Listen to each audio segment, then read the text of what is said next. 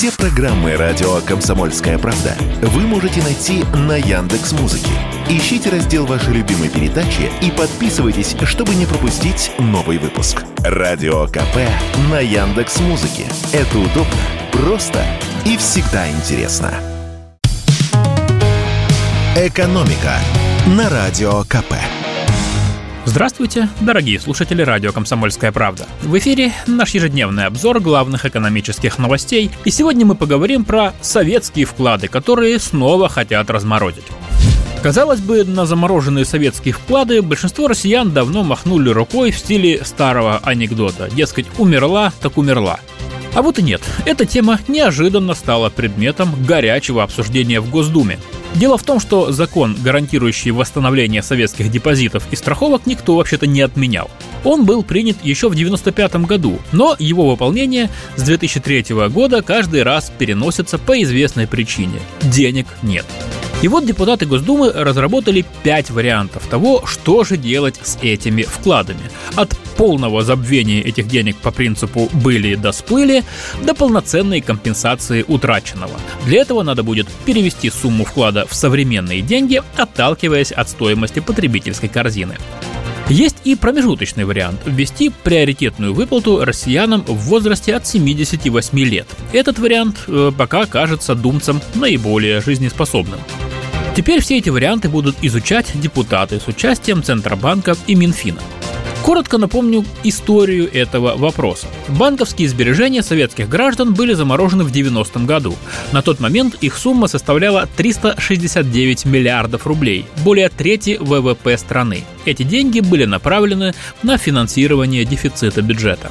В 1991 году было разрешено снимать с вклада по 500 рублей в месяц, либо делать покупки по безналу. Однако такой режим продержался лишь несколько месяцев.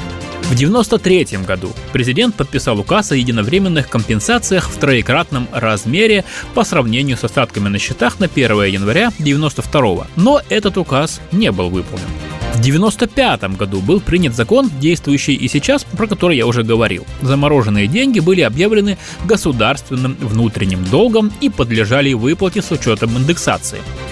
Ну а в 2009 году было принято постановление правительства о компенсации вкладов в двух-трехкратном размере в зависимости от возраста вкладчика. То есть, например, за вклад в 8 тысяч рублей, а в 91 году это была цена «Жигулей», можно было получить 24 тысячи. Хватило бы на неплохие шины. Эту компенсацию многие уже получили, однако ее нельзя даже близко считать справедливой. Поэтому раз за разом и поднимается вопрос адекватной компенсации. Однако у экономистов нынешняя инициатива депутатов вызвала сомнения. Финансовый омбудсмен Павел Медведев вообще назвал все это популизмом и напомнил, что такие обсуждения проходят постоянно. Интерес к этой истории то угасает, то вновь возникает. Что ж, посмотрим, что будет на этот раз. Хотя, если честно, я догадываюсь, чем все закончится. Но вслух говорить не буду. И в завершение выпуска, а также в завершение недели, я хотел бы поговорить о работе. Наконец-то найден рецепт идеального самочувствия и здорового сна. Если хотите этого добиться, надо всего лишь уволить вашего начальника.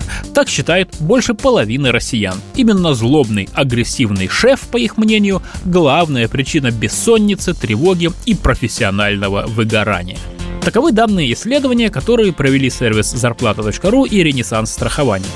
Что касается отраслей, то максимально токсичные начальники, по данным опроса, работают в сферах продаж, бухучете, ресторанном бизнесе, розничной торговле и журналистике.